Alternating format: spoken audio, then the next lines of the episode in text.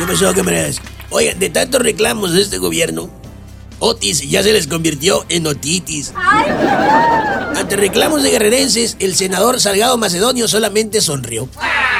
Para eso querían el poder en Guerrero, para convertirlo en guerrero. En este sexenio que ya termina, el apoyo al cine ha sido casi nulo. Básicamente porque las únicas películas que le importan al régimen son las que hace el presidente. López Obrador ha marcado un estilo altanero de comunicación que cómodamente le han copiado gobernadores y alcaldes de todo el país. Lo que al parecer no se dan cuenta es que ya casi termina el sexenio. Ya no hay razón, pues, de andar bailando junto con el presidente poniéndose un bote de cheve en la cabeza. Hay que irse poniendo sosiegos y chambear, aunque por la falta de costumbre truenen y rechinen las articulaciones.